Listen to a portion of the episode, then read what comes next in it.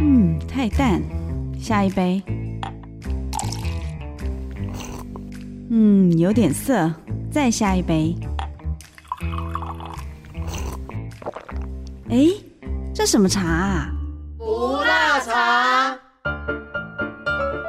这个后菜鸟时代有哪一些工作的心路历程让人难忘？这杯茶不分浓淡，要与你分享职场的辣。欢迎收听饭谷向日葵菜鸟不辣茶。FM 九七点七古典音乐台，欢迎你收听。从二零二零年六月份起，在每周四上午十一点钟播出的《菜鸟不辣茶》，我是 Karina。在这个节目当中，我们将带领职场新鲜人们一起来听听看职场当中呃很多后菜鸟在各行各业当中闯荡的故事，还有心路历程。那今天邀访到的是中部教学医院的儿童血液肿瘤科的护士 Grace 来到节目当中。Hello。Grace，Hello，各位听众，大家好，我是 Grace。啊，说到这个医护人员，真的是前一阵子这个 COVID nineteen 武汉肺炎的疫情，其实。大家都知道医护人员非常的辛苦哦。那但是除了在说到这些流行病学之外，呃，医护人员他们其实也有很多不同的范畴。就像 Grace 他自己待在这个血液肿瘤科这个部分，嗯，首先我是蛮好奇，因为我也不太了解血液肿瘤科究竟是在做些什么样的事情啦，或者是可以先请您您跟大家先简单的介绍一下这个科别。好，那儿童血液肿瘤科的话，就是。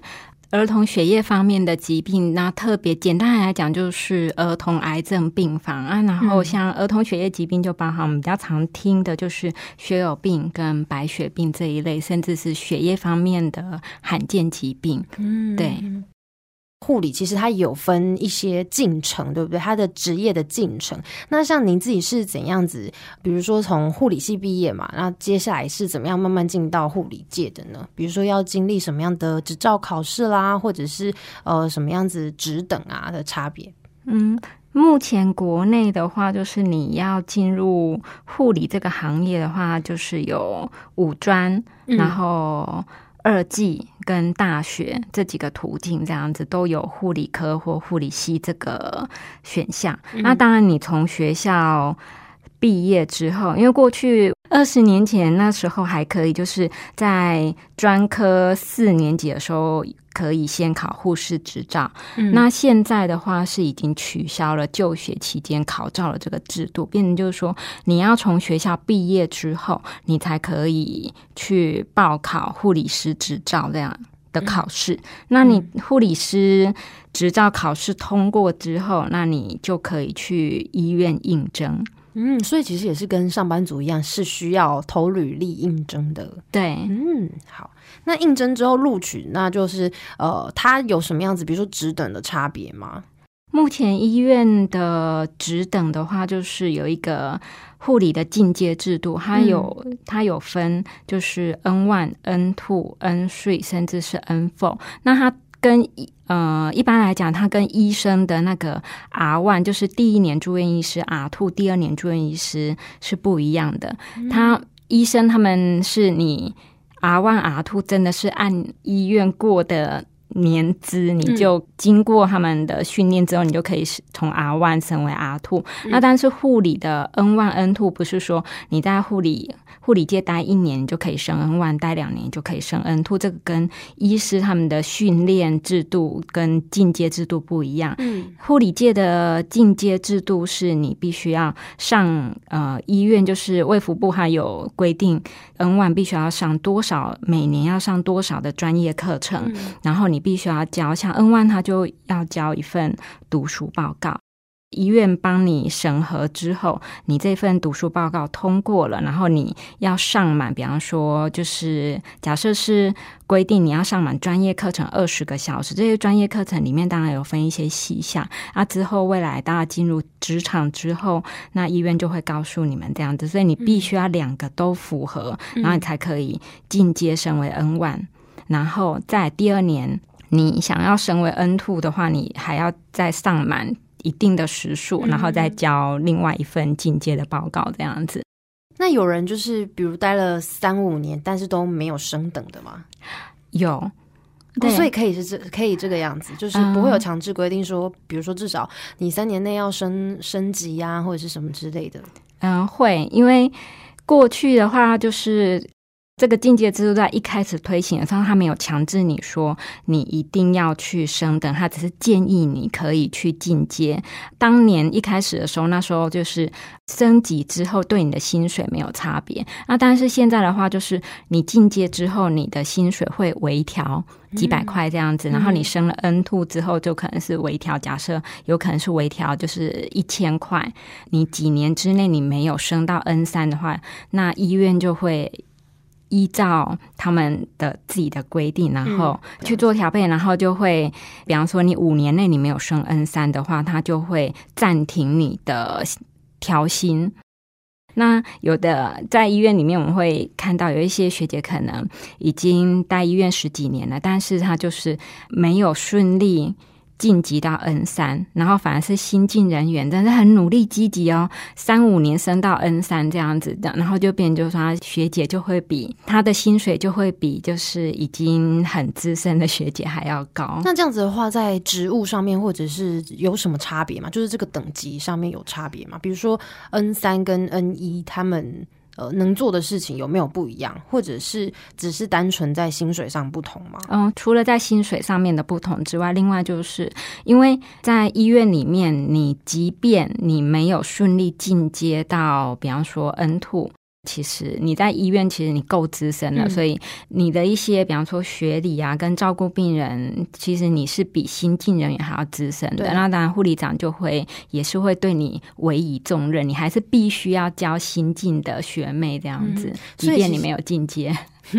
所以，其实护理界学长解制会不会也蛮重的？嗯，其实大家都是还蛮蛮有伦理重视学长姐，因为毕竟呃新人来，他很多事情其实会不太熟悉，不太会，就包含跟病人、跟家属，甚至是单位内的团队的互动这样子，他都非常需要学姐的指导。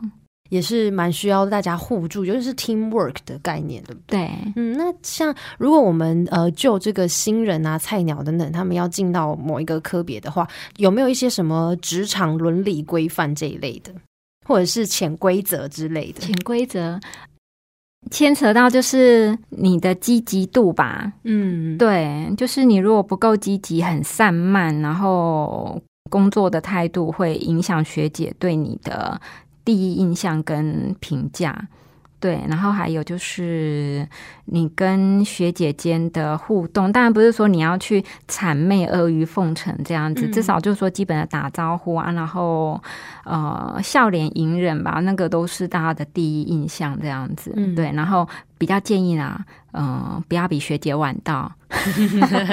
像刚刚 Grace 你提到说，比如说有有一些学妹进来，可能三五年就已经升到 N 三，那可能有一些真的比较资深的学姐，但她可能还停在 N two，那这样子会在一些行政上面或是管理上面会有不一样嘛？比如说，可能 N 三可以管辖的范围是比 N two 更广，那可是他们的年龄跟资历不太成正比的时候，会不会有一些矛盾的状况啊？嗯。如果像也有人是下定决心当万年 N 万，那他们就会接受嘛？就比方说像被学妹管这样，哎，对，对，因为像 N 三 N 三的话，医院就会安排他帮新人上课，那当然上课会有讲师费，嗯，那当然就是这这多的配啊。对，N 万的这个护士主要做的工作的范畴，就是在第一线照顾病人这一些嘛，对不对？对，N 万当然，所以其实对病人家属来讲的话，如果说今天那个 N 万真的是万年 N 万，他也是超级资深，有吗？其实他感他感觉不出来 N 万跟 N 税有什么差别，因为其实他那个只是我们关起门来护士护士界知道的一些制度，但其实对于家属跟病人是没有什么影响的。对，嗯，了解。那其实我也蛮好奇，像要培养一个能够独当一面的护士，需要具备什么样子的嗯？条件，或者是说，大概你们平均要能够独当一面，需要花多长的时间去培训吗？还是其实你们是属于也是进到医院，然后就开始边学边做这样子？嗯，因为像以我们医院来讲的话，我们有一个两年期的训练的一个制制度。它会有分成两本工作手册这样子。那工作手册的话，会依据单位属性，比方说儿科、内科、外科，他们会有里面会有些微要学习的不同。嗯，对，单位会有学会安排学姐来教你，会按照上面的每一个技术，然后你每一个要学的疾病，依照学姐安排，然后去指导你这样子。然后当然就是边做边学啦。有时候学姐就是会遇到。一开始进来就教你很多，你其实也会慌掉。然后，但是他们会有，比方说三个月前三个月头三个月要让你熟悉哪个部分，然后后三个月要让你学习什么部分。其实那个学习的工作手册里面就会让你按部就班，让你不会慌。嗯嗯，了解。护士其实因为不同科比。也会需要做不同的事。那呃，像我们刚刚有在席间提到说，护士有是分病房跟诊间的嘛，对不对？对。那还有其他的分类吗？嗯，医院来讲的话，就是病房跟门诊，它算是两个不同的部门，这样。但是都还是护士。对，都还是护士。但是一般来讲，就是病房的护士他不会去支援门诊，因为门诊是另外一个体系。哦。对，病房的护士的话，就是会病房跟病房之间。按照医院规定的话，哈，像我之前待过的医院，就是内科病房的话，他们会互相支援。嗯，对。比方说心脏内科病房，它一层楼，它比方说它就是五十床，那但是就是刚好就是这一段时间，它它那一层楼的病床住满了，它就会跟比方说肠胃内科去借床，嗯，对，然后但是它跟肠胃内科借床的时候，他他自己本身的护理人员当然不可能过去那个病房去照顾他们，那所以肠胃内科病房的护理人员就必须要照顾心脏内科病房的病人，甚至是胸腔内科病房的病人。那大内科病房的话，他们就会呃要求护理人员说，比方说你年资满两年的时候，他就会希望你能够出去，就是你离开原本的病房两到三个月。比方说，原本肠胃科病房的护理人员，他就是到心脏内科病房去接受训练，然后训练三个月之后，来回到我们原本的病房去应付迎接，就是未来可能借床的情形这样子。哦，所以其实你们也不是只是。安安稳稳的待在某一科而已，就是你们也是有有机会要学不同科目的东西。对，因为这个的话会在大医院会比较常见。那像门诊的护士跟住院部门的护士啊，这两者之间在应征上面会，比如说是你一刚开始就决定你要做门诊护士，你就去去应征那边的意思吗？通常门诊护士会是由医院内部请调为优先。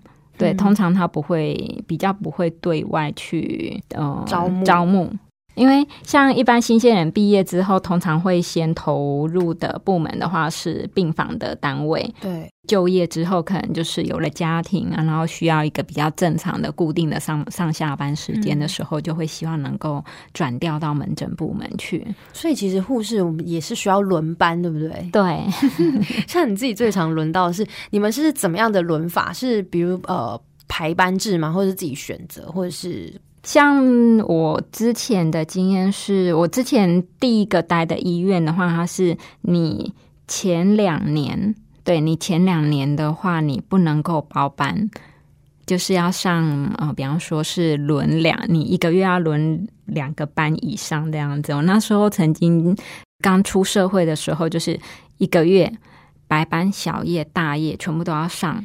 哦，那时候的生理时钟还蛮混乱的，对，就很难睡这样子。然后后来就好不容易熬熬熬熬过了之后，熬过两年之后，终于可以就是上固定的班。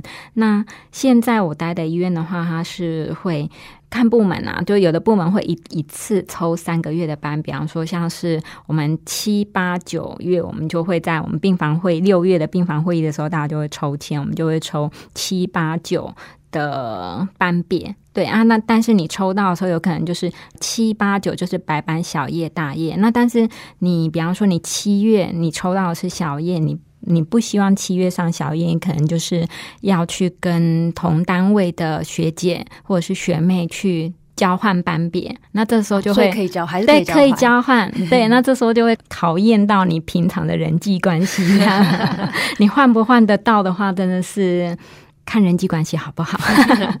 所以其实我发现，所以你们轮班其实也是一样，跟上班族是八个小时，只是你们上班的时间不太一样嘛。嗯，那这样子其实推算下来，你们耗在工作上的时间也是蛮长的耶。假设上大夜班的话，上班的时间是大概几点？嗯，大夜班的话是晚上十二点到早上八点，对，八个小时嘛，对啊，是到早上八点。可是其实你看回家可能弄一弄，真正能够睡觉的时间，其实也。差不多六七个小时而已，也是蛮短的。像你们呃儿童血液肿瘤科需要常常加班吗？其实每一个病房的话都会有比较忙碌的时候跟比较不忙的时候。嗯，当然有有时候病人除了像血液肿瘤科的话。小朋友们，他们都会有一个疾病的治疗的疗程，比方说，他这个第一个阶段哈，可能就是要做什么；第二个阶段可能要做什么。对啊，然后两个阶段中间，他会有一个休息的时间，这休息的时间可能几天到到一两周不等这样子。但是中间如果有突发状况，他不是按照他原本预定的疗程又回来住院的时候，这个时候病人可能会突然暴增，然后然后但是我们排班的人员是固定的，对对，那个时候如果说医院里面又没有其他单位的人可以来支援帮忙的时候，就会变成我们就会要加班。嗯，但是医院报加班真的是有点困难，因为一般来讲，我们外面的公司他们就会，比方说你加班，你就实际你四点要下班，但是你如果说加班到加班半小时或一个小时的话，你就可以得到加班费嘛。医院就不一样，你加班通常是会被规定说。你必须要有发生急救。病人要 CPR，嗯，对你才能加班，不然他会觉得就是说，呃，虽然病人突然变多，但是一定会有人手上的病人是比较不忙的，嗯，那其他人应该就要来帮忙啊。那为什么其他人可以准时下班，你不行？是不是你能力不足？哦，原来，那这个界定比较模糊一点啦，因为尤其是你们又是轮班制，如果不是像那种公司，可能全部的人都是大部分都是九点上班，六点下班之类的，所以对，的确就像你说，会有一些。些难度在里头，要怎么样界定究竟是你的能力不足，还是真的需要这样？对啊，那像你们在血液肿瘤科的话的护士，每天 routine 的一些工作的模式是什么？就比如说一日护士大概都做些什么样的事情呢？要常规的来讲，一些我们的工作哈，因为一早的话，我们通常会呃，比方说我们八点上班，但是我们我们不会说。八点整才踩到病房，这样这样算迟到。对，我们会提早大概十分钟到半个小时的时间这样子，因为我们一早去，我们上班前我们必须要先点班。对，然后如果说有比较积极的的同事或者是学妹的话，他们有可能会比较提早半小时来熟悉一下自己的病人，看一下今天我要照顾的病人是哪些，这真是非常好。然后我们。八点交班前的话，我们会有一个早晨的晨会，我们一般会称它是 morning meeting 啊，然后会有护理长或者是当班的 leader。跟我们全部当班人说啊，我们今天大概会做哪些检查？有没有哪些病人是比较复杂的，需要帮忙的，或者是说值得学妹们来学习这样子啊？然后 morning meeting 结束，我们就是会进入各小组的交班啊。然后交完班之后，我们会先去看病人，看完病人之后就会回来去准备病人后续的疗程，会帮病人准备药物。比方说，病人会安排检查，那甚至是说要帮病人打针、抽血，还有很多临时状况。嗯，对，这这些其实讲起来好像很快，好像一两分钟讲完，可是这些就会塞满我们整个八小时的时间。对，其实你们休息时间应该也很很短暂吧？对，比如说人家可以中午啊休个一个小时，可以好好的吃个饭啊，或者是稍微休息。你们好像就是完全就随时 stand by 要应付所有临时的状况。嗯，我们虽然医院告诉我们说我们可以有半个小时的吃饭时间，可是有时候这些情况不可预期的时候，就会变成就是说我们有可能会面临连上厕所的时间可能都要挤出来。忙起来的时候真的是没日没夜这种感觉。对，觉得什么样子的状态，或者是什么是你在工作当中觉得很有最有挑战性的部分，或者是呃成就感的部分呢？先说比较觉得有挑战性的部分，好，这个部分就会对新进人员来讲比较有挑战的部分的话，应该是呃帮病人打针。可是那个是不是在学校里面会会学到？嗯，在学校里面他会教导你技术面的部分，大概不会有机会去实际把针打到再扎进那个病人的身体里面这样子。对，多半是你之后工作的时候，你才会有机会真的是打针。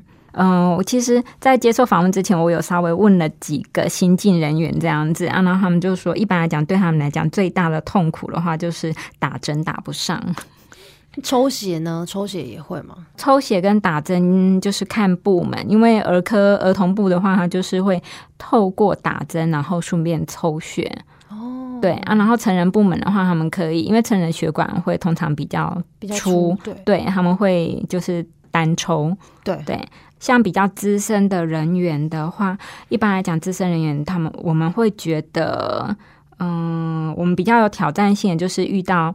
比较复杂的病人，像是复杂的定义是指，比方说他今天就是是血液肿瘤科的病人，但是他同时，比方说又有心脏方面的疾病，他就是合并跨科的那种，对，他就合并比较多的状况的时候，就是今天不是说我们不会照顾这个病人，而是说他可能就是无法预期的状况会比较多，这种复杂的病人要需要会很多不同科别的其他科别的护士、医生啊什么之类一起协助之类的吗？对，会有。会会诊，就是这个部分，就是属于是医生方面，嗯，对医生方面的工作这样子。可是像这样子的病人，比较复杂病人，他他究竟是隶属在哪一个科啊？看他主要的问题是什么。比方说，他今天他是白血病的病人，可是他又有心脏方面的问题，那当然就是看他目前心脏面的心脏的问题是不是他。主要的问题这样子，如果说比方说他有有一些先天性的疾病，呃，心房或心室中隔闭锁不全的话，但是他又不影响他的平常的活动，也就是说，他虽然是有心脏方面的疾病，但是不影响他的生活。那所以的话，他主要就是白血病的话，那他就会住在我们血液肿瘤科啊，然后也会会诊心脏心脏科的。呃，医生来评估他需不需要再做进一步的治疗或检查。然后我们还会觉得，就是说，对我们比较有挑战的部分是家属的无理要求，或者是家属的辱骂跟 OK。像是怎么样子的情况？所谓的 OK 情况，哎，我第一次听到用这个形容词。通常我们在服务业啊，服务业比较常听到 OK，可能就是一些你知道无理要求或什么的。所以在医护界也有，然后好好奇哦，这个要好好来来问一下。有有时候我们真的觉得我们有，我们不像是医疗业这样，我们有时候会觉得我们像服务业。对，因为医院的病房还有分成健保床，三个人以上包含三个，对啊，三个人以上就三四六，我还。我还有遇过是同一间里面有八个，但现在现在没那么多了。然后再来就是两人房跟个人房，但是两人房跟个人房的话，它是通常在医院里面这两种房型的话是对都要自费，然后单人房的话是相对数量比较少的。但是如果说当比方说同一个时间单人房比较抢手的时候，有的病人家属啊就住不到单人房嘛，虽然他出得起钱。然后他委曲求全住在两人房的时候，但是他又没有一个好的邻居，他就会来跟我们 complain，对 complain 会要求说啊，可不可以请你们医院没有规定说那几点之后就不能有其他人来探视吗？嗯，有时候就是当他的。二邻居没有办法去去配合，或者是说他总是会会游走在那个边缘地带。但比方说十点就要赶他回去了，他就是会啊十点十分、十点半才走这样子，然后让让他隔壁床不开心。我们就曾经有遇过，就是有家属说。你们还有没有其他的空的病床？这样子就是空的两人房，我把另外一床也包了。他哦，所以你们其实要处理这种家属纠纷，对对对，他会就是，但是他提出这样要求的时候，我们就会怎么会这么无理？还有可以包床这样子，就 有点为难呢。这样子，对啊，对，就是他就说我出得起钱这样子，我把另外一床也买下来。他想要一个独立空间啦，所以他愿意付出代价这样。对对对，但是这是在这不可行。对，因为其实如果是我们站在病人的角度来说的话，今天有一个急用的话，这样子也不能他占床啊，对啊，这样不行。嗯，今年啦，二零二零年 COVID nineteen 这个新冠肺炎的疫情蛮严峻的嘛。那当时你们在比较严重的状况的时候，你们这一科有受到什么影响吗？或者是比如说工作量比变得很多啦，或者是之类的吗？因为像 COVID-19 那个时候，一开始大家对疾病的不了解，当然会害怕。嗯，对啊。然后其实卫福部跟医院的感染科的的部门的话，因为包包含那个感控跟感染科专科医师，他们很快的去做出医疗分流的部分，就是你病栋跟病栋之间，可能就是病人就不互相借床。然后送检的话，就是会，因为像我们之前有经历过 SARS，就会知道，就是这段时间的话，就是不同栋的，比方说清洁人员，甚至是传送人员，他们不会去做交流，这样子会固定。那所以，像我们血液肿瘤科又是医院特许。就是比较特殊的单位的话，因为像像血液肿瘤科的小病人们的话，哈，他们像一般我们都会很担心病人传染疾病给我们，但是血液肿瘤科的病人的话，他是本身血球，尤其是比方说像白血病的病人，他。做完化疗之后，白血球降到一个很低，甚至会达到零。这时候就是他不是担心，就是他传染疾病给给其他人，他是担心别人对被传染这样子，所以就会就会有一个门禁这样子，就是包含所有的外送人员全部都不能进来，而其他科的人，甚至是家属要来探病，我们会限制家属探病的时呃时段。的长度跟人人数这样子哦，所以其实也是有做一些相关配套的这些紧急应变。嗯，我们刚刚有提到说，呃，身为护理人员，其实你看生活很该说规律吗？是规律，但是其实也是压力蛮蛮大的这样的行业。那你们有没有一些常见，比如说职业伤害，或者是？最常见哦，腰酸背痛，因为你们是要用全身的力量这样子跑来跑去，每天在这个病房里面穿梭。对啊，然后有时候也要搬运病人。像儿童部的话，就是最大的好处就是病人通常都是小小的。对啊，成人科的话，就是有时候你要帮病人翻身，真的是要。以过来人的经验我们要，建议学妹就是你真的要跟学姐学习帮病人翻身的技巧，这样子不要用蛮力去翻，这样子你的腰很快就保不住。嗯，再来就是因为要轮班，所以睡眠品质相对比较差。嗯，对。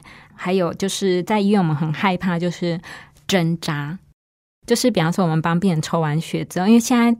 几乎都有安全针据，但是还是会难免会遇到你帮病人做完治疗之后，可能血液的泼洒或者是针头就是没有收好，然后造成自己或者是清洁人员针扎。这个其实针扎反而是我们最害怕的。你刚刚有提到说，在工作上面其实他是有一定的压力嘛，而且我觉得尤其是医护，我觉得他那个压力又是更更不太一样的，因为其实很多时候你们在做的一些行为都是可能攸关人的性命这件事情，在一刚开始入行的时候，那个心理压力会不会也蛮大的？一开始啊，就新人阶段就是。嗯，有时候可能会手抖吧，就打针的时候会手抖吧。对，然后所以就是我们会在其他时间，我们会去呃练习，对，练习拿针，然后去训练那个手的手腕的肌力。嗯，对。当你肌力增加，你拿针就会稳。然后你去习惯那个，我们会，比方说，我们会准备一块一条毛巾嘛，卷起来，然后把那个止血带绑在毛巾上面去当做那个血管，然后练习去绷紧皮肤，练习持针刺入血管这个动作，常做，然后就自然比较不容易会抖。最后，我们再给这个想进到医护界的学弟妹一些比较中肯的建议。以你自己的这些过来的经验来说，你觉得有什么样子的部分可以先提点他们的新进人员呢？不要来，这样说好吗？如果说真的要进入护理界的话，嗯，就是态度要积极，要有热忱。然后有什么心理准备要先做的？嗯，心理准备啊，嗯，我觉得你要下定决心，就是你要知道，你可能要照顾很多病人啊，或者是会有很多什么突发状况啊，或者是什么之类的。你你会遇到什么情况？有时候可能是有一些有一部分你没有办法预期，像是比方说会带你的学姐，或者是呃很 match 的，还是说你们两个 key 就是不合，甚至还有再来就是说你。经过试用期之后，你要开始训练独当一面的时候，你遇到病人的状况是怎么样？因为像我自己要提一个题外话，就是像我那时候在在新人时期吧，我会觉得过得很 easy，还蛮还蛮愉快的这样子。然后试用期一过，天哪，我手上就是急救的病人真的是全单位最高。我我们称为就是新人，就是新人就是很很旺的一个时。的实体，这样你刚过试用期的时候，会有一段时间会很旺这样子。然后当然那是不可预期的，就是如果当你有下定决心的话，因为其实不管你去哪个行业都会有甘苦。对对啊，然后你如果下定决心，就是第就是不管你遇到今天学姐对你好，或者是说她对你很平淡这样子，你其实都可以坚持下来。我当年那时候在医院的时候，自己的想法就是。我就是想说，如果说今天学姐骂我的话，因为其实我那时候就是打不跑骂不走，因为我那时候心里面就是想说，今天学姐她还愿意指导我，愿意骂我，那可能代表她对我还有期许，我还有救这样子，她 还没有把你放弃。对，那如果说今天学姐就是她已经对你放弃了，她一定是对你不闻不问。所以那时候我就是这样子的想法走过来。可是当只要你下定决心，那你中间有曾经想要放弃过的这种念头，或者是觉得哦这个太很挫折什么之类的吗？嗯，有时候会有，还有会有一些职业倦怠什么。然后这时候支持我继续留下来，就是家属的鼓励。因为其实我觉得有时候在一个高压的环境啊，或是高压的状态之下工作，很容易那个。理智线啊，或者是什么都会稍微比较容易触动，你知道吗？然后，所以很多其实也听过，在访问了这么多集不同行业的人，其实也常常有听过他们呃，可能想要放弃的那一个瞬间，但是的确都会好像冥冥之中会有一些安排，有一些力量把你拉回来，鼓励着你，或者是继续支持你在努力下去的一个动力。嗯。好，我们今天很开心邀访到的是中部的教学医院儿童血液肿瘤科的护士 Grace 来到节目当中，很开心哦。我们在这个菜鸟不拉茶的最后两集邀访到的都是医护人员。其实我们在并不是非常了解这两个这些领域的时候，我们透过这样子的一个访谈，可以更加的了解。其实我们呃，尤其是我们的人啦，每个人都会有一些。人食五谷杂粮嘛，一定会有一些生病的状态，我们难免会需要进到医院去。那有时候，呃，我觉得就像 Grace 今天说的，医护业并不仅仅只是医疗的专业而已，他们其实也是服务病人的。呃，对象，那所以也提供给大家，希望未来呢，我们如果有机会再碰到身边服务我们的医护人员的时候，我们能够在致上我们的谢意以及敬意。那我们再次谢谢 Grace 来到节目当中，谢谢。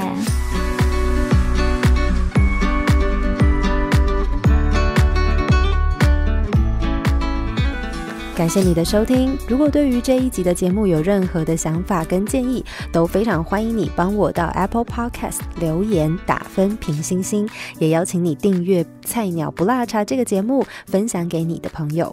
那我们就下集再见喽，拜拜。